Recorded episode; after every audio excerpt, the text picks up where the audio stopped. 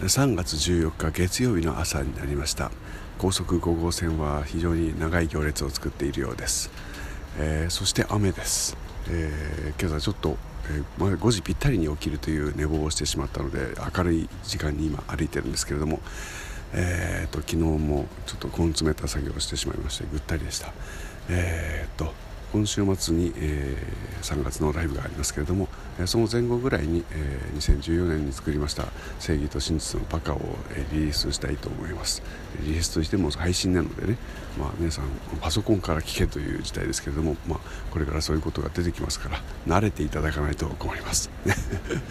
この作品わざわざ、えー、特筆するべきことといえば、えー、っとそうだな。歌を作ってこういろんな人に楽しんでもらいたいという気持ちは一番最初にあったんですけれどもえー、自分にそんなことができるのかというところからの追求が、えー、最初の始まりでした、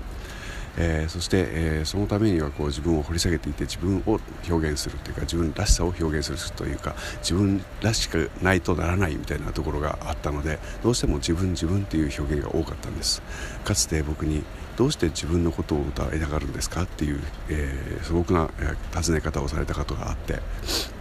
えー、そこには、えー、何も後ろ盾ない僕が、えー、何を表現するべきかといったらまず自分であって、え自分というものを表現した場合に普遍的な価値があったらいいなと思って、えー、続けていたからなんですけれどもこれがうまく言えなかった感じがありました、えー、翻って、えー、この正義と真実のバカを聞き直してあそうかこの自分に対する自分というものの表現というのはここで完成していたんだなと、えー、自分で思えるからですね、えー、ここから先は、えー、楽しくみんなと一緒に、え自分みんなのために歌が作っていけたらよかったんだなと、え後から思い返すことができたから、えちょっと節目の作品となっています。それでは長くなりました失礼します。雨です。